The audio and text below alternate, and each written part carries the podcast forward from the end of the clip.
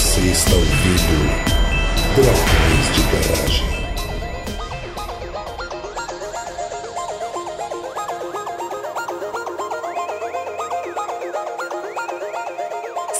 Começando mais um episódio do Dragões de Garagem, de Sorocaba, que é Marina. E eu ia fazer uma piadinha com o céu, porque estamos com o céu de uma empresa aqui, mas eu não consegui pensar tão bem na piadinha. Então fica aí a intenção. O registro da tentativa. Exato. De Itajaí, aqui é o André, e hoje eu vim aqui buscar esclarecimentos para decidir se eu assino o termo de consentimento livremente. De Brasília, que é Tupá, e eu juro que eu tinha pensado numa piadinha, mas a gente tá gravando super cedo de manhã. Pelo menos no meu entendimento, então eu não sei de nada esse horário, gente. Aqui é o Ricardo, sou médico na Genera e não pegamos os dados das pessoas e vendemos para cobrarem mais. Começa o podcast falando isso. Bom, era isso que todo mundo queria saber. E acabou o podcast aqui. Tchau. Bom, como vocês já devem ter percebido, o nosso tema de hoje é um muito pedido desde que a gente começou a parceria com a Genera. E vamos discutir o que, que a Genera faz com os nossos dados ou o que ela não faz com os nossos dados. Né, a gente precisa ser tipo o Macron e o premier da Alemanha e ficar preocupado com o nosso dado genético. Essa história foi realmente muito, muito surreal, né? Eles preocupados. eu curti demais, eu achei maravilhoso. Tipo, nossa, não vou fazer exame porque vão pegar meu DNA. Tipo, devem ter outros jeitos de ter seu DNA, amigo. Eles devem ter, inclusive, já. Né, Eu falei, cara, você tá indo lá. Duvido que eles, se eles quisessem pegar seu DNA, eles não conseguiam. É fácil, não é assim uma coisa mística. Bom, vamos começar então com uma apresentação decente do Ricardo. Eu falei Cell, mas gente, eu sei que é CEO, tá? É só porque eu quis fazer uma piadinha com o fato de eu estudar Cell, tá? mas Ricardo, se apresente pra gente, então. Então, eu sou fundador, co-CEO da Genera, sou de formação médico, farmacêutico, mestre em genética e aconselhamento genético e doutorando em genética humana também. Tá, eu adoraria perguntar como é que você consegue ser doutorando e fazer todas essas coisas, porque é uma coisa que eu gostaria de saber, eu estou precisando saber, mas... Dilema de todo doutorando. Exato. Vamos primeiro deixar claro aqui o porquê que a gente vai discutir dados. Foi uma demanda muito grande. Eu acho que no teaser que saiu no YouTube da Genera já veio gente perguntar pra gente: vocês vão falar de dados? E aí, quando saiu o episódio de LGPD, a gente fez um episódio de LGPD anterior, que obviamente eu não lembro o número. Foi ano passado, gente. Vocês procurem. Vai ter o link no post. Então, vocês só ouvir o episódio de LGPD, que recomendo que escutem antes de escutar todo esse, porque tem as definições importantes do que, que são dados pessoais, o que, são dados sensíveis, né? Como que funciona anonimização, pseudonimização de dados. É bem bacana, foi um episódio que a gente gravou com o Paulo Renato. Depois que a gente gravou esse episódio, então, ficou assim, a galera caiu matando e a galera, eu digo, os nossos mecenas especialmente mandaram várias perguntas sobre, Várias. porque é uma coisa que a gente se preocupa.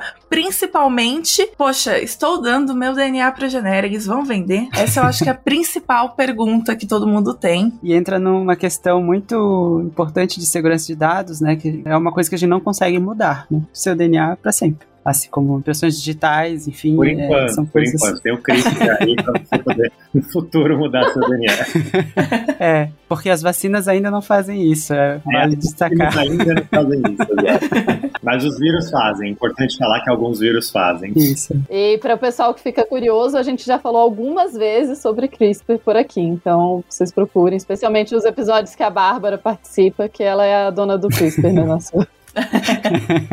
Vamos começar pelo básico. O que, que a Genera armazena de dados pessoais? A Genera armazena alguns dados pessoais que são realmente importantes para o serviço. São dados de compra, nome, CPF, dados de endereço para envio do kit, se a pessoa compra o, o exame por kit, dados pessoais de idade. Então, esses dados que são importantes para cadastro, compra e serviço. E, claro, a gente tem os dados genéticos, que são dados armazenados também, que são, obviamente, necessários para o serviço. Certo. Por quanto tempo eles ficam armazenados? Essa é uma pergunta que é bacana justamente para as perguntas subsequentes, para saber o que, que fazem com esses dados depois de um tempo armazenado. Legal. É, é importante falar que essa questão de armazenamento de dados, ela é até regida por algumas regulamentações e resoluções específicas. Tem alguns dados de exames que podem ser armazenados por até 20 anos. Então, a gente tenta seguir ao máximo algumas dessas regulamentações, e esse é um dos prazos, por exemplo, de algumas partes. E daí acho que varia um pouco de qual tipo de dado e o quanto que você vai utilizar esse dado por quanto tempo. Eu acho que é interessante até tem essa legislação se há diferenças para tipos de dados de exames diferentes, né? Porque já fiz um exame genético, foi um exame muito específico, por exemplo, para identificação de tolerância à lactose. Achei que você ia falar doença celíaca, olha só.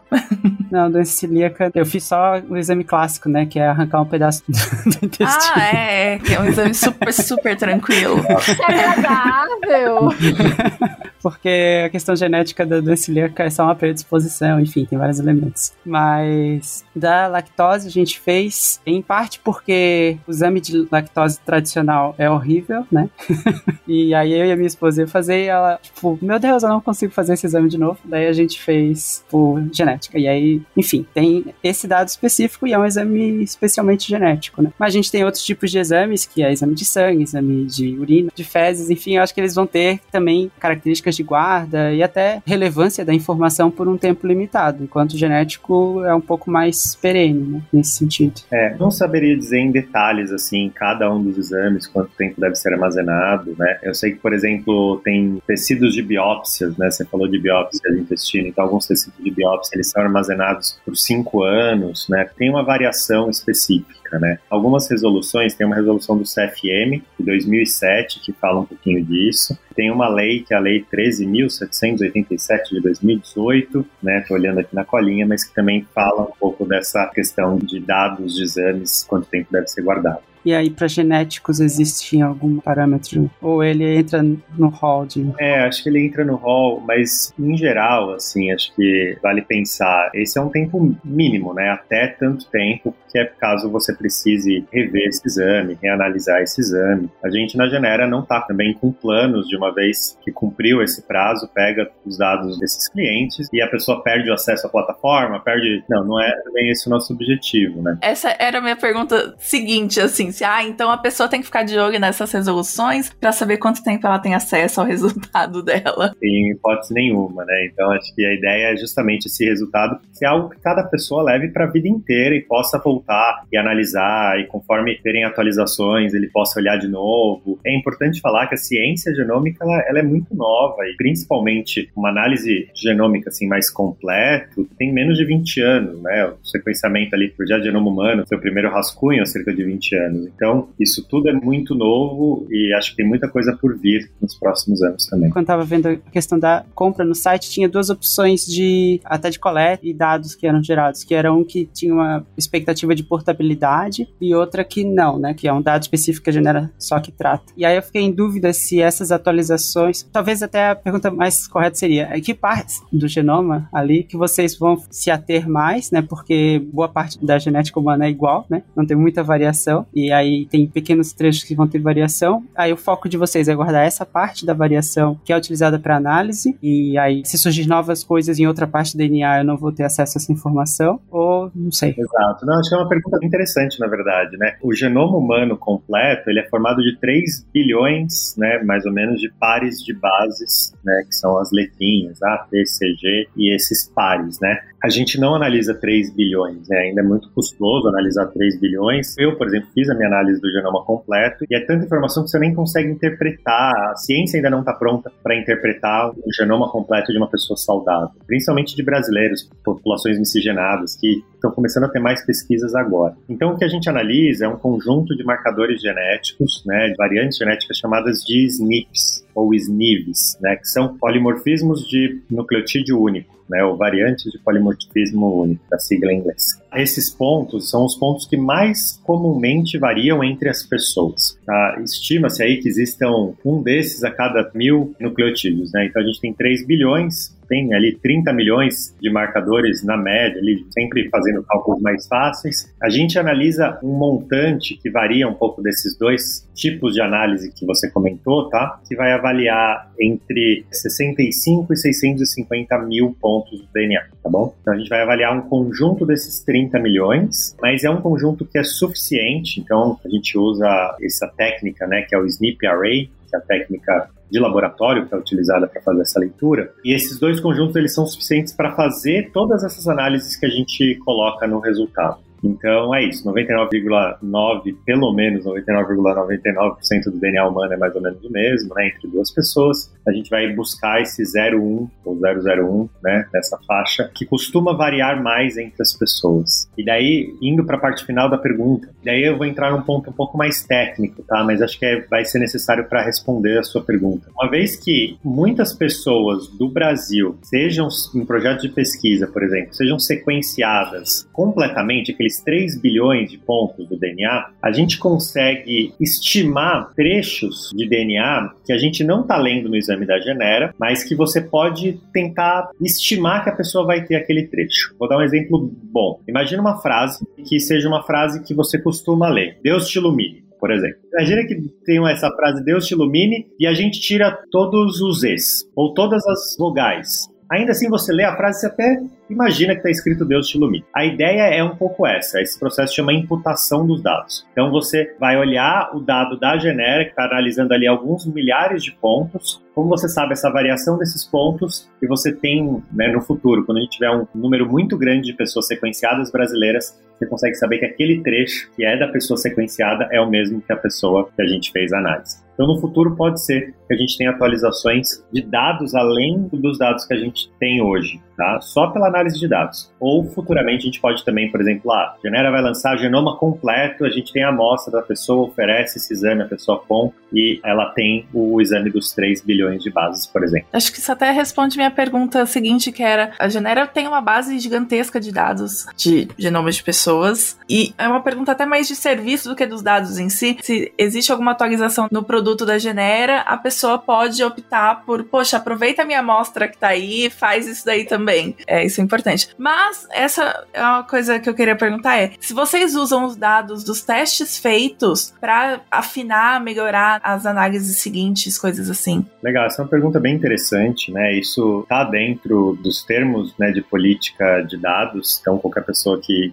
tiver feito exame ou que tiver curiosidade antes de fazer o exame pode ler, política e aviso. Mas basicamente é o seguinte, né? A gente tem hoje a maior base de dados desse tipo de exame, que é o, o SNP Array, que é o exame que dá essa visão mais geral, mais panorâmica do DNA das pessoas, a Genera tem a maior base desse tipo da América Latina tá? Pelo menos dentro que eu tenho conhecimento, que é divulgado. Então é uma base de mais de 100 mil pessoas, a gente está falando realmente, pensando bases de pesquisa, bases acadêmicas, a gente tem já hoje a maior. Isso, na verdade, coloca a gente numa posição, é quase um dever nosso tentar usar essas informações para fazer pesquisa, para desenvolver coisas, para descobrir novas coisas, né? Então, a gente faz um trabalho, sim, de melhoria do produto em função das bases, tá? Até porque a genética genética, como eu falei, ela é uma ciência muito nova. Existe uma representatividade muito baixa de populações latinas, populações negras, né, populações hispânicas, né, que é o termo que também se é usado dentro das bases de dados internacionais. Então a ciência é feita principalmente com DNA caucasiano e a gente precisa de alguma maneira, como ciência, transpor essas informações e validar essas informações dentro da base de dados. Então a gente faz um pouco esse papel. A Genera é importante falar, né? Essas são informações, a gente vai entrar nesse termo que você já citou, a gente faz de uma maneira não identificada, pseudo-anonimizada para fazer esse tipo de análise. Algumas das análises até quando a gente vai analisar um marcador específico, até anonimizadas, mas essa é a ideia. E eu vou falar um exemplo, né? A gente está agora atualizando para praticamente toda a base da Genera, né? Só não é quem fez o exame há vários anos, que era uma outra técnica com outro parceiro lá atrás, que a gente não vai conseguir, por limitação técnica mesmo, atualizar, mas a gente vai lançar uma nova versão da calculadora mais precisa, com mais populações, da calculadora de ancestralidade. Então, esse é um exemplo de um serviço que a gente, por exemplo, fez questionários, algumas pessoas responderam a origem da família, né? A gente fez análises com dados pseudonimizados para, por exemplo, fazer seleção de agrupamentos, tá? Então, a gente pôde fazer tudo isso e, por fim, a gente conseguiu elaborar uma calculadora mais precisa com mais populações para divulgar entre as pessoas. Especificamente, vai ser feito gratuito, né? Todas as pessoas vão ter acesso. Vai ser muito legal, como a base e quanto mais pessoas, mais a gente consegue consegue fazer. Eu vou até explicar exatamente como isso é feito, assim, para as pessoas não acharem, ah, mas eles estão olhando o meu dado e, é assim, a gente pega um conjuntão de dados. Primeiro, assim, claro, quem responde o formulário, a gente explica, né, que formulário vai ser usado para fazer essa avaliação, né? A gente vai saber o código da pessoa, vai passar por um processo de pseudonimização, ou seja, a gente vai não saber que a amostra da Tupá é da Tupá.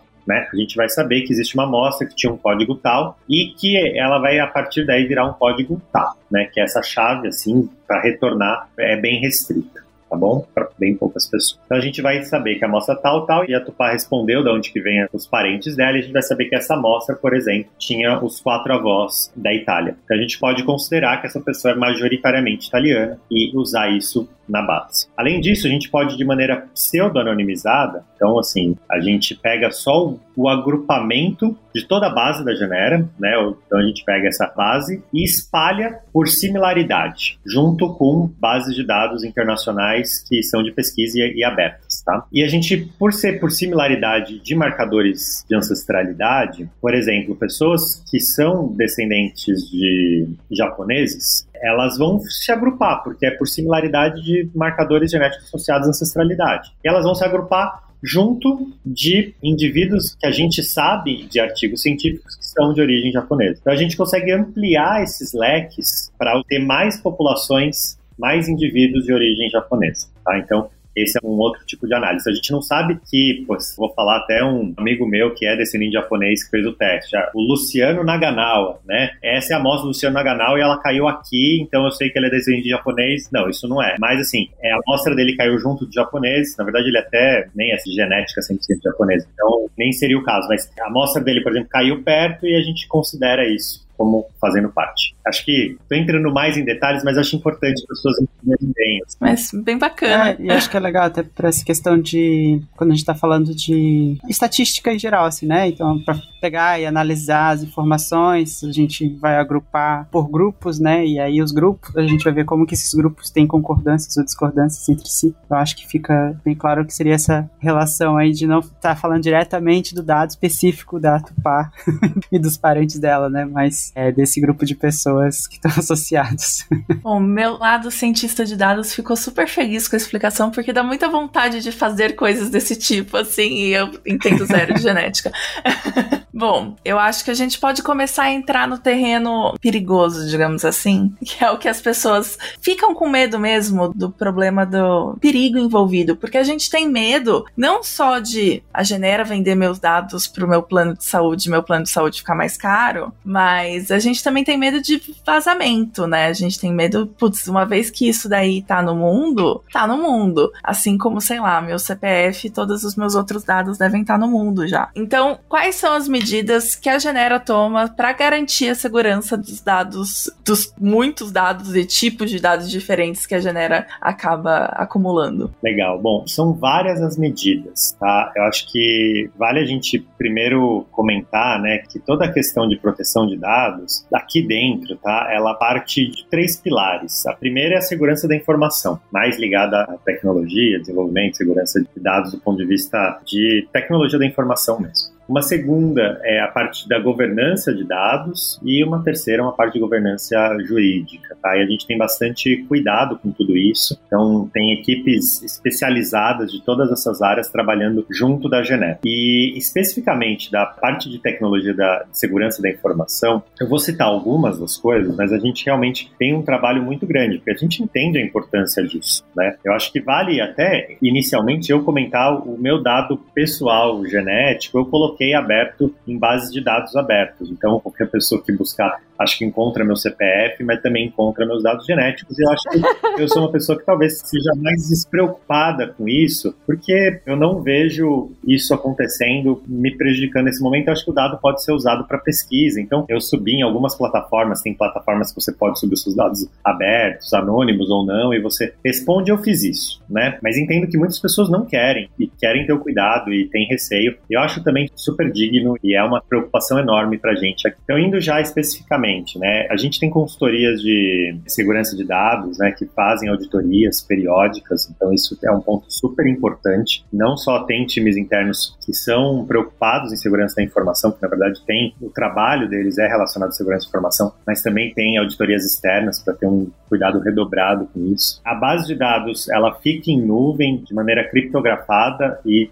bem identificada, então existe uma base que tem essa chave, ah, dado da pessoa do código 123 é tal pessoa. Claro que tem uma base que junta essas duas coisas, mas essa base ela fica com acesso restrito, com login e senha pessoal intransferível. Então acho que esse é um ponto bem importante, é um acesso muito restrito. Como eu falei, esses dados ficam criptografados, armazenados em bancos de dados dos mais seguros, onde se armazena né, a maior parte dos dados sensíveis do mundo. A gente tem um monitoramento de acessos realizados nas bases em geral de cada pessoa, então a gente consegue acompanhar dentro da Genera o que, que cada pessoa acessa e tem regulamentações de quem que pode acessar o que, quem tem acesso a quais dados, restrições, desculpa, não regulamentações. Assim, que eu tô lembrando, acho que principalmente é essa, assim, mas tem algumas outras coisas, por exemplo, treinamento sobre LGPD, sobre segurança de informação, isso para toda empresa, não só especificamente para quem trabalha na parte de tecnologia. Mas acho que assim, essas são algumas das coisas, tá? Tem várias coisas que a gente toma esse cuidado. Eu, de novo, né, sou da área de saúde, não sou especialista nisso para falar aqui com vocês, poderia trazer o nosso time, mas de algumas coisas que eu sei, que, que eu acompanho, em geral, de certa maneira até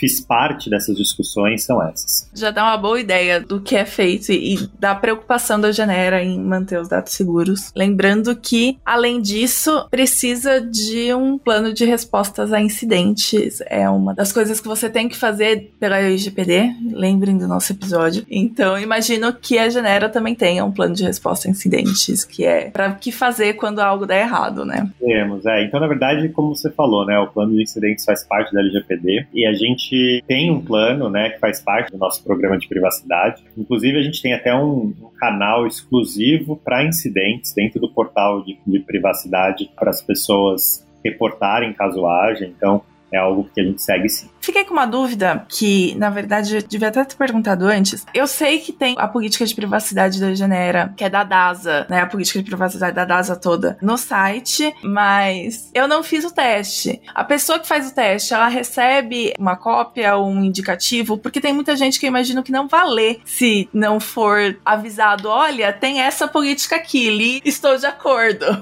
tem algo assim. É, com certeza no processo você tem que dar ok na política de privacidade de dados, né? Na verdade, você fica de acordo com isso. E a política, assim, ela é atrelada ao serviço, tá? Então, esse é um ponto importante. A política não tem essa possibilidade de fazer o teste não dando um ok, não estando de acordo com a política, porque a política, ela justamente é um documento que rege como que as informações, né, vão ser feitas para se fazer o teste, tá bom? O que a gente tem, por exemplo, que a pessoa pode dar um opt-out, a nossa ferramenta de busca parentes. O que, que é a ferramenta de busca parentes? A gente vai fazer dentro de toda a nossa base de dados um comparativo entre os seus dados e os dados de vários clientes para encontrar parentes, né? Então, se você compartilha um segmento de DNA idêntico a um outro indivíduo dentro da base, a gente vai falar, você é parente, daí dependendo de quanto DNA é compartilhado, a gente consegue até estimar qual que é o grau de parentesco entre essas duas pessoas. E quando você é parente de alguém, essa pessoa tem acesso ao seu nome e e-mail. Então, isso é uma coisa que é sensível e por isso, né, é um dado pessoal e por isso a pessoa pode escolher não fazer parte da base de busca parentes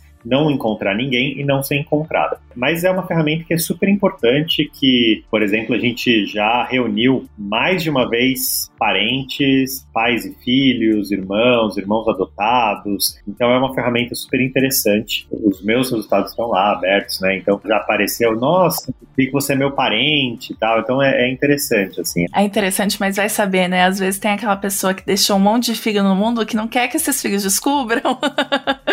aí, aí é melhor manter escondido. Eu tenho certeza que eu não tenho um monte de filho no mundo, mas essa parte eu ainda não autorizei, assim. Eu ainda tô tipo, é, não sei se eu quero encontrar mais é... gente.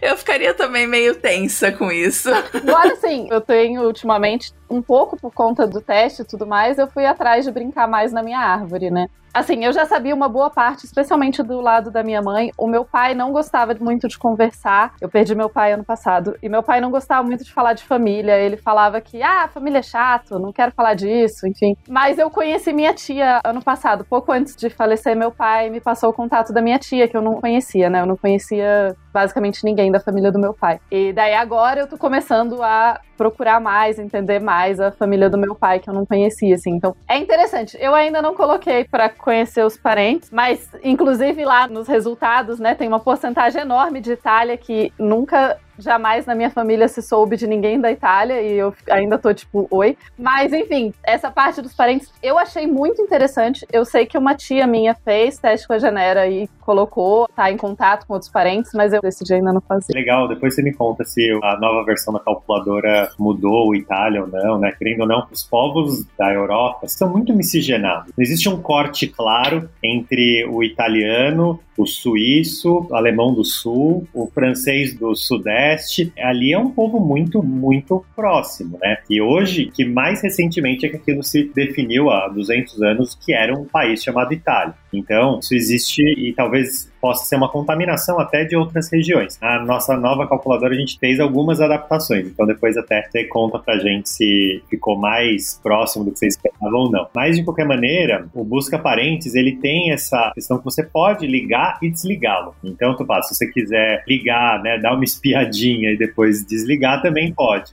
Bom saber. Você pode ligar, ver, aí o primeiro parente bolsonarista que você descobrir, você desliga e fala Desliga. nunca mais quer. né, sai daqui. Não, e é interessante, eu acho que os ouvintes que não tiveram oportunidade ouçam o episódio que a gente analisou os meus resultados e tudo, e a gente explica bem essa questão, até os perigos de se achar. A gente fala assim, né, ah, o DNA da Itália, o DNA de tal lugar, mas assim, o perigo da eugenia, de se pensar que o DNA define população, porque o DNA não define necessariamente a população, né? A gente explica lá bem certinho que é uma média a partir de quem mora naquela região atualmente e tal, mas que saber pertencimento e saber se você é de uma região específica vai muito além do seu DNA, né? Sua família pode ter se mudado para uma região, o seu DNA não tem nada a ver com aquela região e ainda assim você ser parte da região.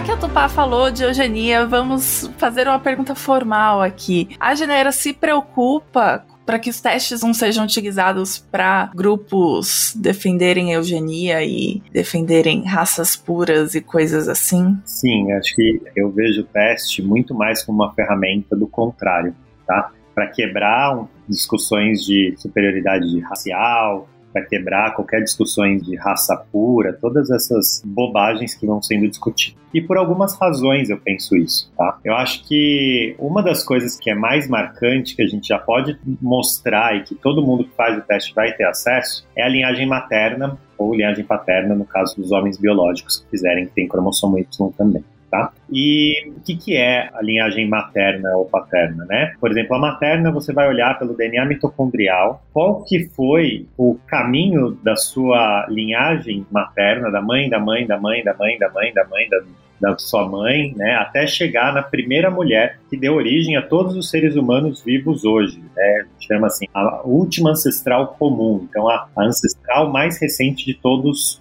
os seres humanos vivos hoje, que é uma mulher que viveu na África entre 100 e 200 mil anos. Então, acho que o exame ele já parte, e esse é um resultado que todo mundo tem. Sua linhagem, que nem a minha, né? Ela é uma linhagem que tem um padrão mais europeu, a minha materna. Por quê? Porque minha avó é filha de italianos que vieram da Itália e tem esse DNA materno de padrão europeu. Mas, se você olha a história dele, ele tem a sua origem africana. E da África é que ele foi ali caminhando dentro da África por milhares de anos para alguns milhares depois ir para a Europa. Tá? Então acho que esse já é uma coisa muito legal que bate para todo mundo. Todo mundo vem da África, todo mundo vem do mesmo lugar, todo mundo tem ancestrais comuns. E isso é uma coisa que, se você não acredita, não faz sentido você fazer o teste. Então, acho que esse já é um principal ponto. Um segundo ponto, a gente, pelo teste e nossa ferramenta de teste, a gente consegue avaliar pela ancestralidade global porcentagens de DNA que vêm sendo trazidas há muitas gerações, há séculos até. E o Brasil, por ser um povo muito miscigenado, é muito comum todo mundo ter uma porcentagem de DNA de diversas regiões. DNA africano, DNA indígena, DNA de diferentes populações da Europa, DNA asiático, de algumas regiões da Ásia, é super comum. Né? E a grande maioria das pessoas do Brasil são miscigenadas. Ah, mas meus quatro avós são portugueses, né? Ser 100% europeu. Não, e tem essa pegadinha, né? E acho que isso o exame ele faz muito bem. Pessoas que acham que podem ter um DNA de um lugar, o povo português é um povo que nos últimos dois milênios aí ele foi invadido e foi dominado por diferentes povos, inclusive povos do norte da África ficaram por séculos ali. E praticamente todo português, ou assim, uma boa parte dos portugueses, tem um percentil de Maghreb, do norte da África, no seu DNA. E os portugueses que vieram para o Brasil eram os portugueses que eram mais mouros, eram os portugueses mais miscigenados que vieram para cá. Então, muitas pessoas descobrem isso. Teve um artigo recente também do La Nación na Argentina, né? Porque a gente está vendendo na Argentina e no Uruguai os testes também, de um jornalista que fez o teste falou: ah, que eu saiba, minha família toda é europeia, a gente sabia esse dado que uma porcentagem alta dos argentinos tinha origem, tem ancestralidade indígena, e fiz o teste e quase, né, mais de 5% do meu DNA veio de origem indígena. Isso foi uma descoberta para mim, sabe? E tenho certeza que ele se enxergou de uma outra maneira. Então, assim, acho que para pessoas que acreditam ser puras, acho que a grande maioria delas já vai tomar um tapa na cara, porque não são. E mesmo pessoas que acreditam e eventualmente podem ser 100% de uma região, elas vão olhar que nos últimos séculos, ou até nos últimos poucos milênios, elas vieram dessa região. Mas que muito mais do seu tempo de origem veio da África. E acho que esse é uma quebra muito grande que a gente traz. E, na verdade, a Genera, e se vocês quiserem seguir a Genera nas redes ou olhar as nossas postagens, a gente preza muito pela diversidade. Internamente no time, a gente está sempre tomando cuidado de trazer um time diverso. Nas nossas comunicações, a gente busca a diversidade. A gente faz trabalhos com influenciadores diversos, né? Então eu acho que é um cuidado que a gente tem justamente para ir para o contrário, para quebrar preconceitos e não no sentido eugênico. Tá. Me chamou a atenção quando você estava se apresentando, falou do mestrado em aconselhamento genético. E aí eu fiquei pensando, inclusive, nessas discussões e como vocês pensam na apresentação dos dados. Imagino que tem influência, né, dessa questão do aconselhamento genético, de tentar demonstrar essas características até agora o que a gente tem é uma informação estatística, enfim, né, que tem esses elementos mais de associação, né? É, de associação. Eu não queria dizer adivinhação, mas. de associação, exato. É, que tem essa característica, né? E aí, se vocês pensam em tornar isso ainda mais evidente, ou se vocês acreditam que já é evidente o suficiente nas apresentações dos resultados que vocês fazem. É, eu acho que é importante falar, né? O que a gente faz não é uma coisa trivial, é uma coisa difícil. Você apresentar para uma pessoa leiga um resultado que é um resultado complexo vindo de uma análise laboratorial complexa, de uma análise de bioinformática complexa e de uma análise que busca artigos na literatura e traduzir isso. A gente tenta tomar o cuidado, ao mesmo tempo, esses resultados já passaram por várias versões que a gente ouve os clientes, entende o que, que eles estão falando, tenta entender o que eles não entenderam para melhorar. E hoje parte do time está trabalhando em melhorias ainda contínuas disso. O ano passado, a gente começou a trabalhar com profissionais profissionais de saúde que, inclusive, tem aconselhadores genéticos, tem nutricionistas, tem educadores físicos, tem historiadores. Profissionais especializados na área de ancestralidade, de genética ou de genealogia e que, assim, a gente disponibiliza consultas, né, a pessoa contratar uma consulta para ter ainda uma explicação ainda mais detalhada do próprio resultado por um profissional especializado. A gente tenta fazer o melhor possível com texto, com informação, com artigos, né? A gente está numa constante melhoria para continuar trazendo isso realmente da melhor maneira possível, mas a gente, o que precisar, o que a pessoa ainda não entender, ela tem esse adicional para entender o resultado. Eu queria, inclusive, elogiar aqui os resultados que a Tupá compartilha com todo mundo, né, pra gente é. ver. E eu gostei bastante de como eles são apresentados mesmo, assim. Achei bem completinho. Todos os resultados, principalmente aquele da matemática, que eu fiquei super curiosa, mas todos eles colocam, tipo, as referências do porquê que estão fazendo esse tipo de análise, como ela funciona. Eu achei muito, muito legal, assim. Foi uma grata surpresa de como eram os resultados. Não é aquele resultado padrão de exame de sangue, né? Tipo, é isso aqui, ponto final. Até porque, assim, da matemática, por exemplo, a gente tenta deixar bem claro, assim, ó, a habilidade matemática é um negócio influenciado por inúmeros fatores. Provavelmente mais fatores ambientais, com certeza muito mais fatores de educação do que de genética. Quem não estuda matemática poder ter a genética de um grande matemático, mas que não vai, se não estuda matemática, vai desenvolver isso da melhor maneira. E o componente genético da matemática, ela é formado por vários marcadores, vários genes. A gente está analisando um deles, que é o que é o principal, ou um dos principais, mas que influencia ali uma porcentagem muito pequena do quanto a pessoa vai ser boa ou não de matemática. A gente tenta passar isso no exame, né? E acho que é uma informação importante. A gente optou por não falar dado técnico. Ah, porque o odds ratio, isso complicaria mais, né? Mas é um esforço que a gente faz. Eu acho que essa parte, como aqui no Dragões todo mundo é muito acadêmico, né? Essa parte de ter os artigos deixou todo mundo feliz. Na primeira eu falei, olha, artigos! Aí todo mundo, um artigos! Vamos olhar os artigos. É verdade. É, sem dúvida nenhuma precisa, né? Acho que mesmo para quem é leigo, saber que aquilo foi embasado em algo e que a gente não tirou da nossa cabeça, assim, né? Por mais que é, de novo, uma correlação, é uma associação, você ter o marcador, e eu sempre brinco, tem um amigo meu que se formou em matemática e que não deu facilidade e habilidade matemática. Porque ele tem vários outros marcadores que a gente talvez não analisou, né? Ou talvez ele é de família oriental e o pai dele sempre fez ele estudar matemática. Talvez tenha sido isso, na verdade. Quando ele viu o resultado, ele até falou: Nossa, isso explica muita coisa. Mas é isso, assim, a gente tem que analisar com certo. Assim, tem marcadores que nem o de intolerância à lactose. O fato de você ter ou não tem uma influência enorme no sintoma. Tem outros que têm uma influência menor. A gente tenta passar isso no texto, a gente sempre quer evoluir isso, mas é uma informação que as pessoas têm que saber. É, é uma coisa até que a gente tinha interesse, sim, porque dentro da minha área de estudo, né, psicologia, a gente sempre fica nessa questão, né? Tem todo um. Até tem um livro de genética comportamental pra gente discutir, porque, ah, tem-se muito essa discussão, ah, comportamento e, e aí, ah, o que tem influência biológica, genética, né? E é isso, é uma predisposição, mas o ambiente vai selecionar coisas muito importantes aí nessa interação que a gente vai ter em matemática dentro de uma cultura e de como isso é valorizado, como isso é tratado, muda muito também essa relação. Tem uma analogia bacana que é o seguinte: imagina um copo que tem gelo. Se esse copo transborda, a pessoa vai ter uma doença, por exemplo, ou uma característica. O gelo, a quantidade de gelo ali é o componente genético. E o ambiente é a água que você vai colocando naquele copo. Tem pessoas que começam com, por exemplo, mais risco ou mais habilidade matemática, ou seja, ela já começa com mais gelo ali. E o ambiente vai completando aquilo com água. Dificilmente tem alguns casos, mas dificilmente a pessoa já começa com gelo suficiente para transbordar. Você começa ali com uma quantidade de gelo. E é o ambiente que vai falando. Se você pode ter menos ou mais água, ou seja, o ambiente incentivar ou não incentivar tal característica ou risco à doença, é o que vai ser comprometedor. E a gente está olhando, por exemplo, se tem quatro cubos de gelo, muitas vezes o exame da genera os de risco à doença, né, a escala de risco genético, a gente está olhando muitas vezes 5, 10, 20% do componente genético da condição. Então a gente está olhando ali entre quatro cubos de gelo, a gente está olhando um cubo, né? Os outros três cubos, a ciência às vezes não consegue explicar, ou os nossos conjuntos de marcadores não explicam.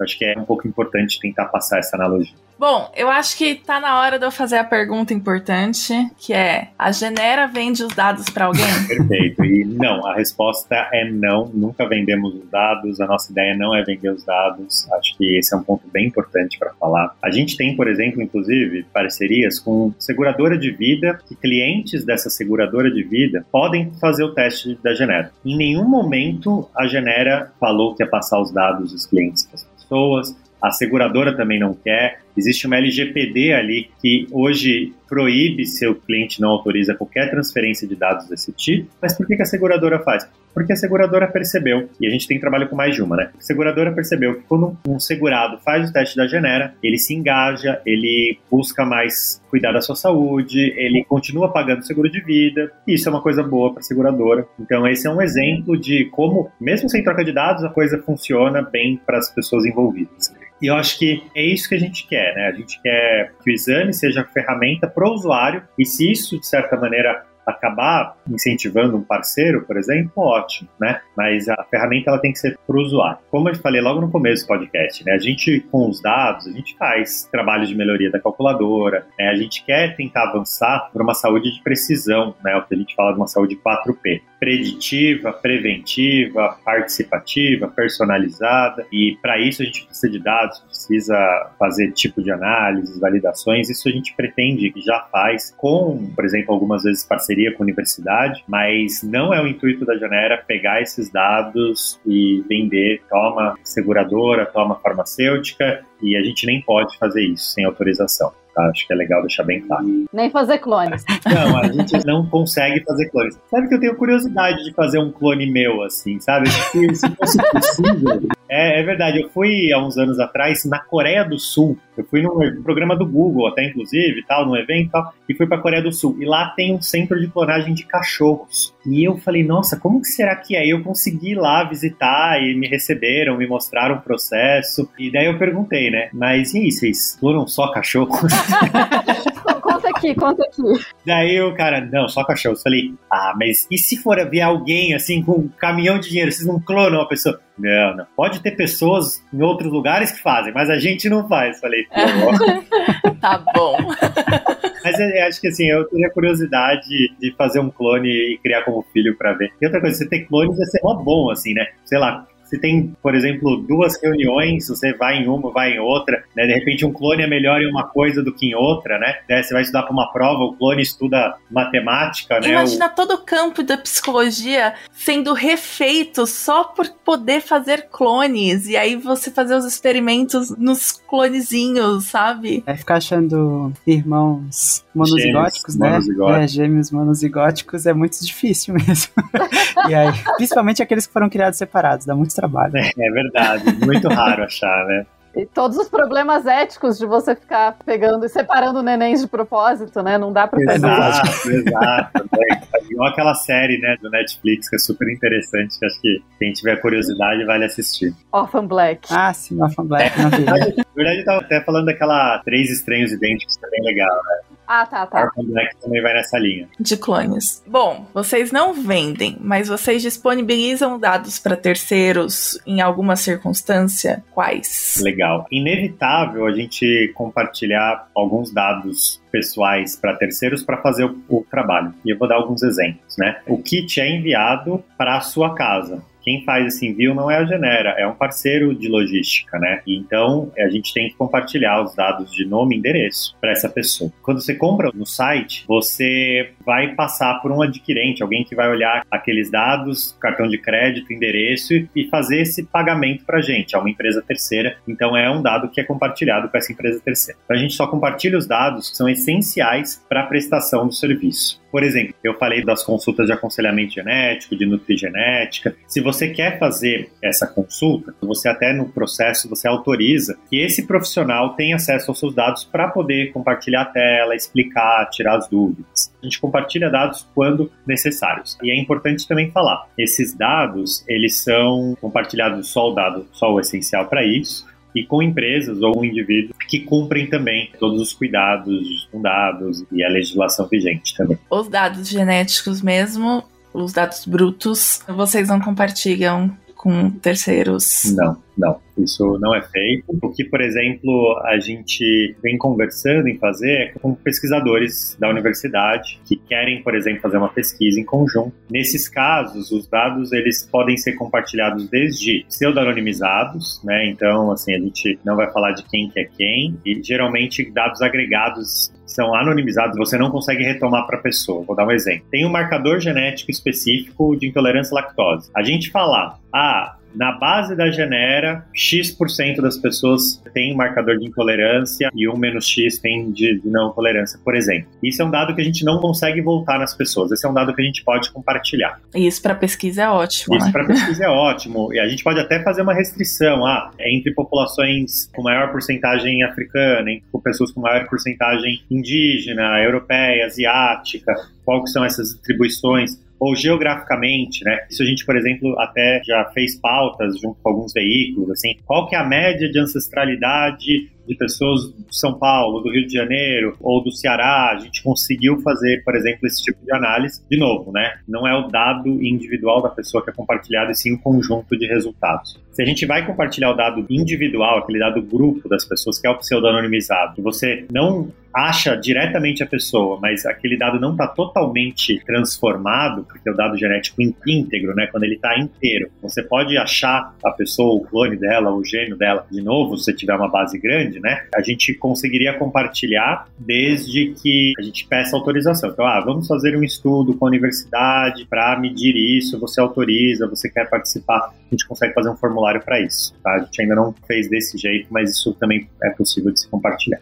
Bom, vamos supor que, mesmo eu tendo ouvido tudo isso, eu queira fazer um teste da Genera e eu queira que meus dados sejam excluídos logo depois. Pode? Pode, com certeza. Tem alguns dados que eles, até por lei, eles não podem ser excluídos, né? Então, dados de compra, tem alguns dados que a gente não consegue excluir, mas os dados genéticos em si, eles podem ser apagados da base. Qualquer usuário que fizer o teste pode solicitar. Isso é muito bom, porque é uma das coisas que o titular tem direito, de acordo com a LGPD, e aí tem um meio para isso que a Genera já tá esperando que pode ser que você queira mesmo, sabendo que eles tomam cuidado, mas, né, eu não tinha vontade, confesso, não tinha nenhuma vontade de fazer nenhum teste genético.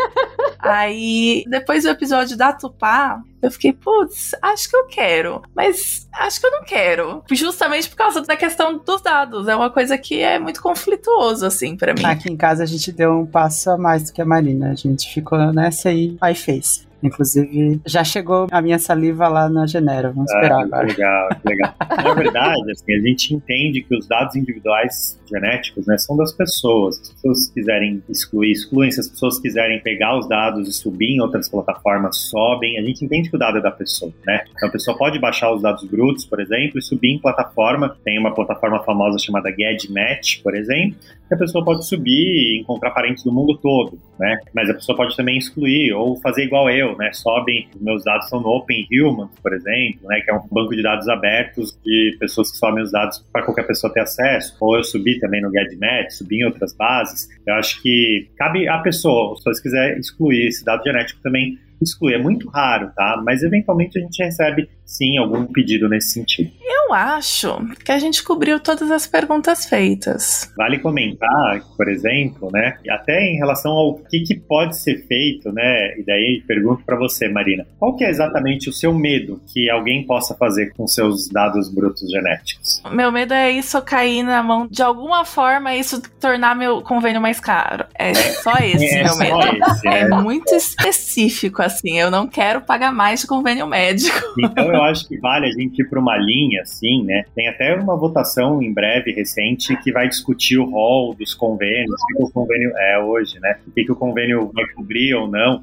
É hoje, 23 de fevereiro, é o dia da gravação, tá, gente? Já passou, tá no passado. Espero que seja feliz esse resultado. Então, assim, acho que as preocupações sobre o aumento do convênio, elas têm que ser muito mais políticas hoje do que propriamente uma preocupação individual sua. Tem uma série de leis que já existem em alguns outros países que são antidiscriminação genética. E vão falar de plano de saúde, vão falar de contratação em empresas. E eu acho que em, breve a gente vai ter também uma regulamentação nesse sentido, né? De não poder haver um preconceito genético. E eventualmente até um, no sentido contrário. Se uma seguradora, um plano de saúde quer dar descontos em função dos dados genéticos. Ah, o preço é esse, você pode subir e ter desconto sobre. Pode ser uma alternativa também até para ir para outro sentido, no sentido de ter descontos, porque não que a pessoa não vá ter risco, porque todo mundo tem risco de desenvolver coisas, mas ela vai saber ou ela vai poder ajudar a cuidar dos seus riscos para o copo não encher, né? Eu vejo muito por esse lado, né? A gente tem que regulamentar, é um cuidado, mas eu sou mais otimista nesse sentido e acho que a gente vai conseguir ter uma regulamentação para não ter uma discriminação. Se a gente né, tem lei que proíbe a discriminação em elevador, eu acho que a gente vai chegar no ponto de também ter uma lei contra a discriminação genética. Acho que até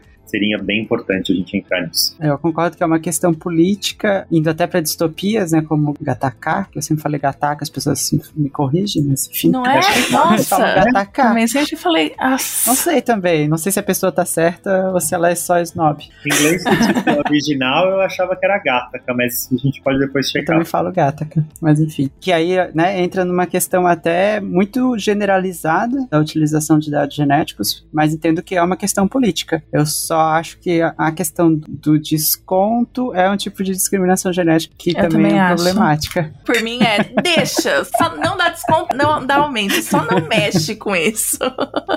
Talvez se a gente pensasse nos planos de saúde como um fato, planos de saúde, né, de promoção de saúde, em que ele realmente fizesse um cuidado de orientar as pessoas, falar sobre bem-estar, dar opções de bem-estar, né, de exercício. Se eu tivesse um plano de saúde que me desse acesso a fazer exercícios físicos, por exemplo, eu acho que seria muito mais inteligente do ponto de vista de plano de saúde. Você tem, chama SUS. O SUS tem exercício físico. Isso, exatamente. O SUS tem, claro, porque o SUS é promoção de saúde, né? É, exatamente. Tem um case, André, inclusive, de uma seguradora de vida, que ela dava descontos para quem fazia, tem aquele aplicativo Strava, que acho que é de bicicleta, não sei se é de corrida também, mas ele dava descontos para quem fazia atividade física, sabe? E eu achei bacana quando eu li. Eu acho que a ideia justamente é essa, você conseguir usar os dados genéticos, que ao contrário do esporte, né, você não consegue mudar por enquanto, né? Acho que a ideia é você saber aquilo e poder cuidar do seu corpo em função daquilo, né? E acho que eu imagino isso como um futuro legal. E, claro, tem as coisas, atividade física, que servem para todo mundo. Mas tem tipos de atividade física que podem ser melhor ou pior para outras, para pessoas, né? Ou você pode ter um risco cardíaco que você nem imagina e que de repente você pode ver isso pelo seu DNA, que na verdade você não deveria fazer atividades muito extenuantes, por exemplo. E você cuidar disso pode evitar um infarto e uma internação, e sem contar todo o custo individual de uma pessoa ter um infarto. Então, eu vejo muito mais como uma ferramenta de saúde personalizada e espero muito que a humanidade, a sociedade, possa fazer isso, levando, pensando nesse bem-estar, nessa promoção de saúde. É, eu, como não acredito numa sociedade com planos de saúde, eu acho que os planos de saúde não deveriam existir, porque eu acho que saúde não devia ser comércio, como eu acredito né, piamente nisso. É, inclusive, além do SUS, não tem o outro, né? Porque não quero seguir essa lógica. Então, essa parte não me preocupa tanto, assim. Só que, infelizmente, eu não confio na humanidade, né? Então, eu não acho que vai acontecer. Acho que vai acontecer a parte ruim mesmo, infelizmente, assim. Mas boto fé, acho bom, acho legal e acho que é isso, né? Entender melhor você mesmo para entender como melhorar para você a sua saúde, etc. E sabendo que nunca nada está escrito em pedra mesmo, né? Mesmo que esteja no seu DNA, boa parte das coisas não está escrito em pedra. Né? E assim, por fim, né? Qualquer medo relacionado ao plano de saúde, a gente nem pode compartilhar nenhum dado genético individual se você não der ok. Isso já é lei, acho que isso a gente já pode considerar. Eu acho que cobrimos tudo. Legal, ótimo, gente. Espero ter sido esclarecedor aqui. Acho que é isso. A gente agradece seu tempo e Imagina, sua disponibilidade gente. de vir conversar com a gente. Agradeço e de fazer parceria com a gente também, que muito legal. Sou super fã de vocês. Sempre fico rindo do, Instagram e aí alguns veículos do trabalho.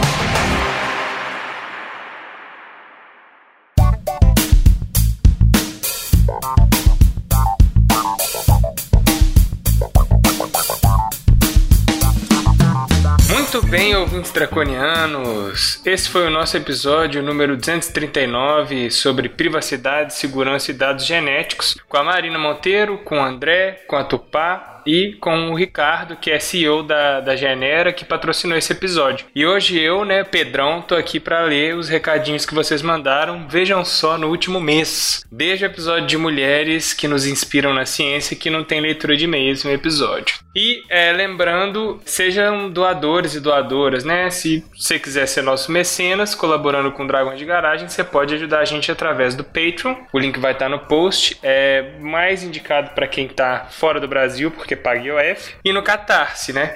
Também vai estar no post o link lá. Os valores são equivalentes ao do Patreon, só que em reais. É, no nosso site tem a aba Seja Doador. E aí você pode clicar lá e ser nosso doador. Né? A gente está reformulando nossas recompensas e as formas de contribuição. Logo, logo a gente vai ter novidades. A gente agradece imensamente a todos que contribuem financeiramente com a gente, mas também a todo mundo que é, faz propaganda, que comunica com a gente, que escuta, porque é isso que move o Dragões de Garagem, tá bom? E lembrando a vocês de comprar as camisetas Dragões de Garagem pelo nosso link para a Doppel Store. Não tem camiseta só dos dragões, tem de vários outros divulgadores e divulgadoras científicas e é um site super legal, tá? Pelo, vocês comprando pelo nosso link, cai um capilé para nós, independente da camisa que vocês comprarem. Lembrando das cientirinhas, né, que geralmente as segundas e quintas tem uma nova com o queridíssimo Marco Merlin. Tem o nosso programa no YouTube que tá parado, mas, né, tem todo o arquivo lá no YouTube, Notícias da Garagem, com a presença da Tabata. Geralmente ele é sobre notícias rápidas sobre descobertas da ciência que andaram se destacando. E se você é um pesquisador ou pesquisadora brasileira que acabou de publicar seu trabalho, né, mestrado, doutorado, pós-doc, né, se é, já é professor ou professora, é, manda é, o trabalho pra gente no contato arroba dragõesdegaragem.com. E como a gente tá meio apertado com essa questão do, do YouTube, seria legal se vocês conseguissem mandar um roteirinho assim, mas entre em contato que a gente tem exemplos para mostrar para vocês, tá bom? É uma forma super legal da gente mostrar que faz ciência de qualidade e prestar conta para quem financia a gente, né? Que é o povo brasileiro. E lembrando, durante a pandemia a gente realizou agora tá um pouco parado, né? Mas a gente realizou várias lives no nosso canal que também vão estar tá lá para vocês é, verem, né? Pela iniciativa da Tabata com a Lucy Souza também. A Lucy, inclusive, eu tô aqui em Manaus, ela mora aqui também. Eu conheci ela no restaurante, nunca tinha a visto pessoalmente. Ela passou um perrenguinho agora na cirurgia dela. É, espero que ela esteja, esteja melhor. Pelo que eu tenho acompanhado nas redes sociais aí, ela tá melhor sim. Beijão pra Lucy, eu adorei te conhecer, viu? E é, o projeto delas chama é, Transmissões de Garagem e tem temas associados a notícias do mundo da ciência, questões sociais, questões LGBT também. E lembrando, é sempre bom quem gosta de ciência, quem acha que é importante divulgar a ciência, seguir os canais, né? Então sigam os canais da iniciativa do Science Vlogs, né? Do qual o Dragão, Dragões de Garagem também faz parte. E também acompanhe Medicina em Debate, Papagaio de Primata, que é um podcast que eu também colaboro, que esse ano vai lançar a terceira temporada. O pessoal já está produzindo aí. O Pode Entender, o Midcast, Microbiando, é, o Xadrez Verbal Especial Coronavírus, escute também é, é, o Escute a Ciência, Cinema Consciência, DLC Ciência com o Levi, 37 Graus, Mamutes na Ciência e Fronteiras da Ciência. E sempre prestigiem lá o canal do Atila no Telegram, quem quiser saber mais principalmente sobre é, o coronavírus, né? E tem o canal dele também no YouTube. É, lembrando a vocês que a Marina Tomás participou, lembrando não, né? Most querendo mostrar para vocês que a Marina Tomás participou de um debate no YouTube chamado Dimensões Sociais da Mudança do Clima do Brasil. Percepções e perspectivas. Quem curtiu a, o episódio da banca dela, com certeza vai curtir esse debate também. E uma coisa muito alegre aconteceu. A Laurinha, gente, filha do Luquinhas com a Gabi Sobral, nasceu. É, nasceu hoje é dia 2 de abril que eu tô gravando aqui. Nasceu hoje. Mais uma dragoazinha aí pro mundo. Que ela seja muito bem-vinda, mesmo que essa, nesse caos aí que a gente vive, que ela traga amor e alegria para nós. E tivemos novos mecenas, né? A Lígia Fiorese e a Vanessa da Silva Brenner Longo. No caso da Vanessa é um retorno. Muito obrigado, gente. É, é super importante esse apoio que vocês dão pra gente. Vai ter vários e-mails e várias mensagens no bot. É, como tem um mês, né, que ninguém vem aqui gravar e-mails, vai ter muita coisa. Então, primeiro e-mail é do Tiago de Lima Castro. Oi a todos, sou o Tiago de Lima Castro, professor de música e filosofia, e se tudo der certo, dia 7 de março eu defendo o doutorado. Ele defendeu, né, já vou dar spoilers aqui, parabéns, doutor Tiago, deu tudo certo com ele, né? Então, ó, vou dividir em pontos para organizar. Um, o episódio foi muito legal. Não imaginava como o IPCC funcionava, imaginava o trabalho que dá, mas não imaginava o quanto. Esse episódio é histórico, pois nos dá munição de lutar para que os relatórios sejam seguidos com informação segura sobre o rigor de sua produção. 2. Eu reconheço essa realidade de muito trabalho na ciência não ser remunerado, mas chorei nessa parte. Afinal, gente vivendo seu idealismo na prática por um mundo melhor para todos em nosso contexto é muito lindo mesmo. Por mais que seja ruim, do ponto de vista prático, acho que é necessário para evitar o argumento que o IPCC obedece aos grupos que o financiam. Infelizmente, o serviço gratuito dos cientistas é o que evita esse tipo de negacionismo. Essa é uma contradição intrínseca ao capitalismo. Tudo é mercadoria vendável, então às vezes a única forma de defender a verdade é se colocando na margem e trabalhando de graça. 3. O cuidado com pessoas para cuidar da comunicação, compreensibilidade de gráficos e textos, principalmente para evitar os sofismas em cima, afinal, esse relatório vai contra muitos interesses, é algo bem importante. A academia em geral deveria refletir sobre isso, afinal, a dificuldade de entender a ciência é combustível para negacionismo, infelizmente. A academia não perceber isso é triste e o IPCC é uma boa prova. 4. Chega a ser pérfida a lentidão política em torno do tema, já que o que possibilita a lentidão são os lobbies. Infelizmente, o capitalismo tem como princípio a possibilidade de crescimento infinito. Todo o sistema econômico e político ocidental tem tal pressuposto teórico-prático. Esse não é um problema de fácil resolução, mas não tem jeito. Um mundo de produção mais justa e igualitária não pode ser calcado em ter consumo e produção infinita como limite. Parabéns mesmo pelo trabalho e tudo de bom a todos. Tiago de Lima Castro. Valeu, Tiago. Sempre excelentes os seus e-mails aí, suas comunicações. Tem mais coisa do Tiago no bot dos dragões. A Ruth Matos mandou: Olá, pessoal. Sou ouvinte do podcast, que aliás adoro, e queria fazer uma correção sobre o comentário feito no último episódio, enviado pelo ouvinte de Recife sobre o episódio Ecótonos. Moro em Paulo Afonso, na Bahia, cidade que faz limite com o estado de Alagoas através do Rio São Francisco e onde está situada a região dos Canyons. O acidente ocorrido recentemente não foi nos Canyons daqui, mas no do Capitólio, sul de Minas Gerais. Para garantir maior segurança e evitar possíveis acidentes, o Serviço Geológico Brasileiro do Brasil já está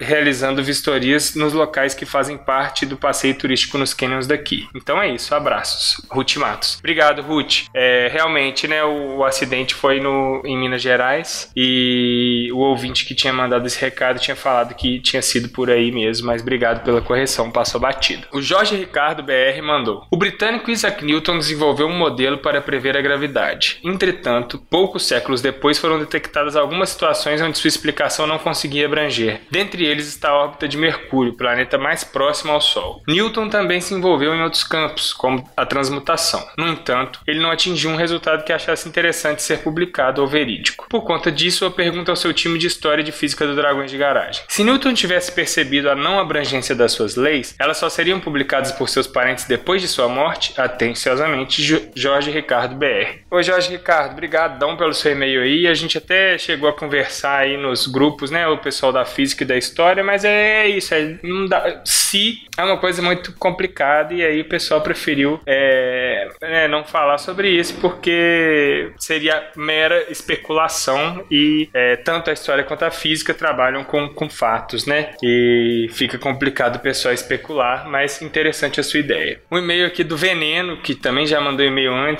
Olá, draconianos do meu coração envenenado. Aqui é o Veneno, um draconete assíduo do vosso podcast. Escrevo para dizer que simplesmente amei o episódio 235. Tanto quanto o título, o conteúdo ficou excelente e muito, muito divertido. Não sei se os membros da banca perceberam, mas a descrição inicial que a Tupá faz de como se analisam documentos históricos, bíblicos ou não, principalmente manuscritos, mostra o quão rigoroso é o arcabouço metodológico para se fazer pesquisa em história, não deixando nada a desejar as exigências de outras áreas da ciência. Influenciado por um amigo linguista, dei para ler a Bíblia, um capítulo por dia. E, por acaso, pouco antes de ouvir o episódio T&T, eu havia finalizado o livro de Tobias. E caramba, a apresentação feita pela Tupá tornou tudo muito mais interessante. Enquanto ia ouvindo o episódio, com meus olhos mentais passavam cenas bem no estilo novela mexicana que passa no SBT. Coisas do tipo café com aroma de mulher, lá e exorcismo com sabor de peixe aqui. E claro, esse lance entre Sarah, Tobias e Asmodeu, o demônio apaixonado, rende fácil uma festa temática no porão com Bizarre Love Triangle, do New Order tocando nas alturas. Só acho. Mais uma vez, meus sinceros e envenenados parabéns pelo primoroso trabalho que, há 235 episódios, vocês vêm fazendo com maestria. Indico o podcast de vocês para todos meus alunos. Agora é mergulhar nos episódios do mês mais aguardado por mim, março. Em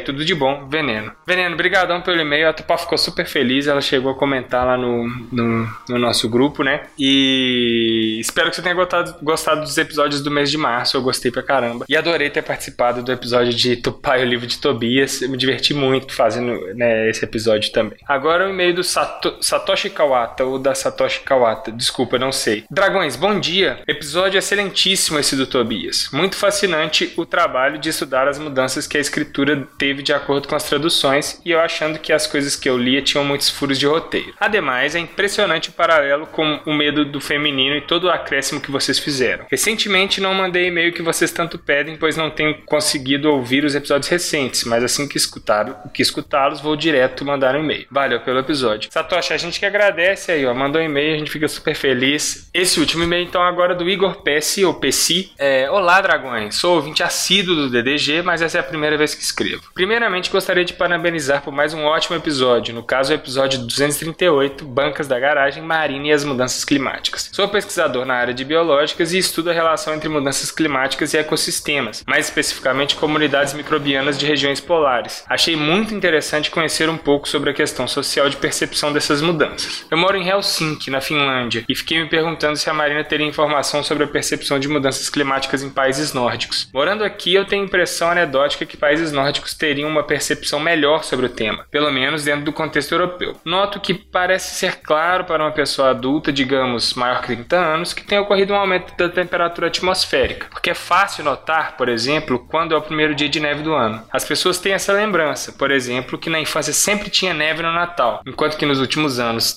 e décadas isso nem sempre tem sido o caso. Outra questão é que pessoas dos países nórdicos têm uma relação muito mais próxima da natureza. Comparado com outros países europeus, a natureza aqui é mais preservada e curtir a natureza, fazer trilhas, acampar, etc., faz bastante parte das atividades de lazer de grande parte da população. Juntando isso tudo com acesso à educação de qualidade, tenho a impressão que pessoas de países nórdicos teriam uma melhor percepção sobre mudanças climáticas do que o resto dos europeus. Será que a Marina teria conhecimento de alguma pesquisa nesse sentido? Muito obrigado desde já e parabéns pelo ótimo trabalho, Igor Pesce. Igor, a Marina é, mudou de casa recentemente, ela tá meio sem tempo, ela deu uma, uma, uma, uma pesquisada nisso aí, mas ainda não teve tempo de responder. Ela tá uh, mas ela leu o e-mail, curtiu bastante e em breve é, ela responde, quem sabe aqui num, num, numa leitura de e-mails, beleza? E no bot a gente recebeu algumas mensagens. Primeiramente, mandar um abraço para Edrica Barnelas, né? É, do podcast Microbiando. Muito obrigado pelos áudios. Sempre que você manda áudio, a gente curte muito, né? A gente sempre acha super legal. É, o Pedro Peron é, mandou aqui. Boa tarde, Drago Amigos. Como sempre, EP maravilhoso. E impossível não pensar na minha orientadora Ana Carolina Carolina Calijorne Lourenço, uma herpetóloga incrível e minha orientadora mais incrível ainda. Um beijo e parabéns novamente pelo trabalho sensacional de todos vocês. Ele, isso é sobre o episódio de Mulheres na Ciência. Pedro, obrigado. Eu já tinha respondido lá, né? Mas a, a, a Carol foi minha contemporânea no laboratório de herpetologia da Unesp de Rio Claro. E quando eu fazia doutorado, ela fazia pós-doc. E eu conheci ela tem muito tempo, na verdade. É uma grande amiga minha. Manda um abraço para ela aí, se você puder tá bom? É, o Thiago de Lima Castro mandou, clamando por mais episódios de história de campo. É, vou, vou, conversar aqui com o pessoal. Eu tenho mais algumas, a Erika deve ter um livro inteiro, então acho que dá para fazer sim. O Guilherme mandou. Meu nome é Guilherme Henrique Lemes, tenho 26 anos, sou de Goiânia, Goiás, recém-formado em engenharia elétrica pelo IFG e atualmente trabalhando como desenvolvedor de software. Antes de mais nada, gostaria de agradecer a todos os dragões pelo esforço e por todos os episódios que vocês sempre trazem. Ouvir o podcast de vocês e outros de divulgação científica como o Naruhodo tem sido uma experiência incrível para mim. Ainda estou maratonando o podcast de vocês, do mais atual pro mais antigo. Luquinhas. Luquinhas, você sabe, né? O Luquinhas fica meio, meio doido com essas coisas aí, mas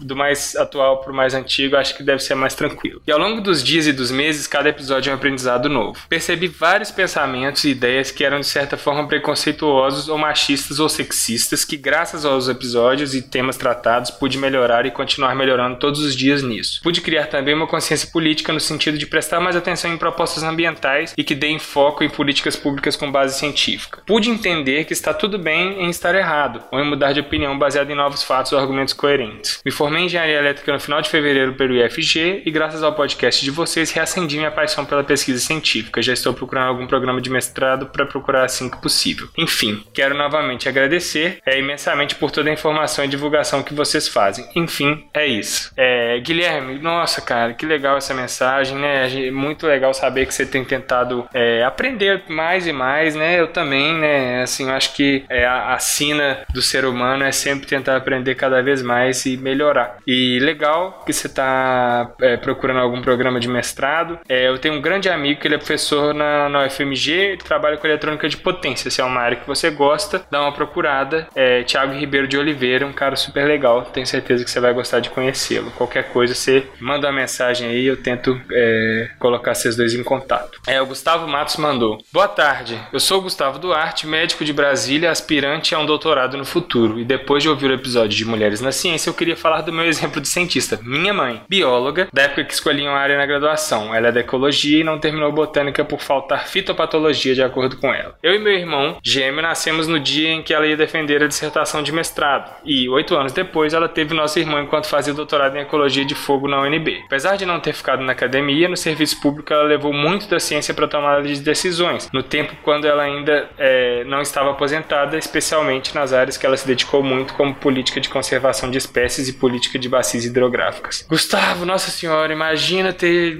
ter um neném, dois nenéns é, na época da defesa do mestrado. É muito guerreira sua mãe aí. É, e ela não ficou na academia, mas ela trabalhou. Eu acho que assim, a gente tem muito essa coisa aqui no Brasil de fazer pós-graduação e ter que ficar na academia. Na verdade, um, uma pós-graduação não, não, serve só para você continuar na academia, mas serve para você desenvolver senso, senso crítico, serve para você aprender inúmeras outras coisas que vão ser importantes também em, em outras áreas, né? Então, que bom que sua mãe trabalhou no serviço público e levou a ciência para as tomadas de decisões, de decisões dela. É, manda um grande abraço aí dos dragões é, para ela, tá bom? E outro para você, obrigado. Outra mensagem do Pedro Peron. Bom dia, Drago Amigos. Episódio 237 é maravilhoso. Não consigo ouvir sobre mudanças climáticas e utilitarismo e não pensar em Ailton Krenak. Creio que todos conheçam, mas vou indicar um livrinho dele, bem miudinho, dá para ler numa tardezinha tranquilo. A vida não é útil, simplesmente incrível. Muito obrigado pelo trabalho de vocês. Valeu pela indicação, Pedro. Eu acho que a Marina já tinha chegado a indicar esse livro em, em algum dos, dos, do, das, dos tortinhas, né, de climão. E a Bárbara ficou super lisonjeada do CT é, lembrado do Ailton Krenak escutando um dos nossos episódios. Valeu demais. O,